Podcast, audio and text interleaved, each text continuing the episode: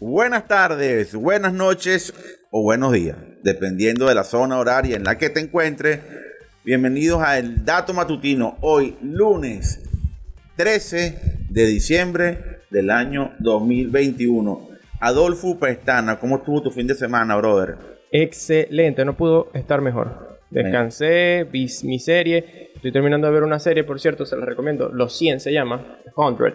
Es bastante buena, es de Warner Channel. Ya Mira, ¿tuviste, acompañado o tuviste solo?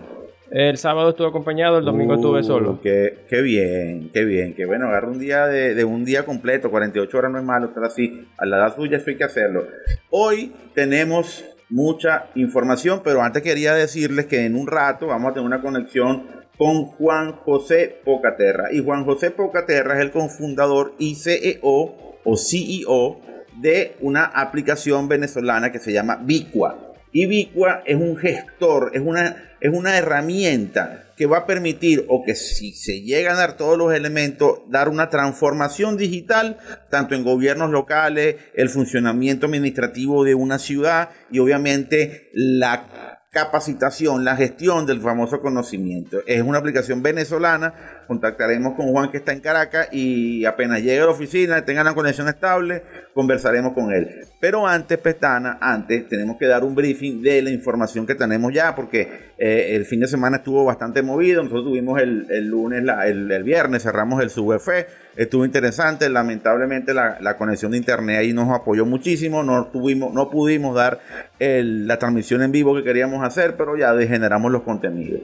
Y quiero arrancar con varias informaciones porque hay datos relevantes que queremos ir tocando rapidito, rapidito, rapidito. Uno, que Sony, Sony, el área o la división de entretenimiento de videojuegos de Sony, va a comprar, anunció que va a comprar Valkyrie Entertainment, que es una empresa norteamericana creadora de grandes sagas como la de God of War, como la de Infamous, entre otras.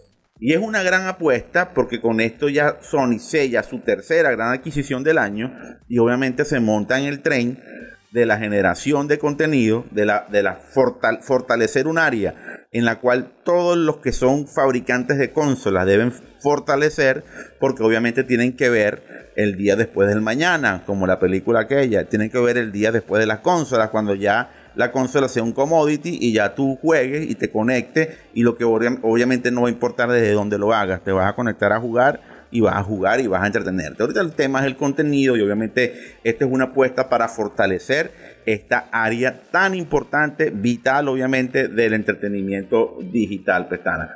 Otra información importantísima, no menos relevante, la, la extraímos de Bloomberg y tiene que ver con un dato que viene en la próxima actualización de iOS 15, la versión 15.2. Y en esta actualización, Apple le metió el ojo a los pedófilos y a aquel que intente abusar de los menores.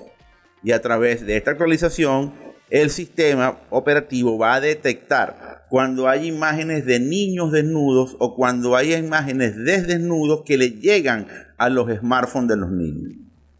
Y obviamente no solamente que los llegan, sino también que envíen, porque lamentablemente hay niños más grandecitos, ya adolescentes, que están un poco dispersos y que comienzan a enviar fotos muy íntimas personales a cualquier X que pueda ver en internet. Esto es un dato muy importante porque es una medida directa de una de, una las gigantes para controlar uno de los grandes flagelos que, que, tiene la humanidad y que con esta era digital pues se ha exacerbado un poco. Dentro de las funcionalidades para poder, para poder activar la función, los padres están participando, los padres estarán informados de ello, el niño no puede tomar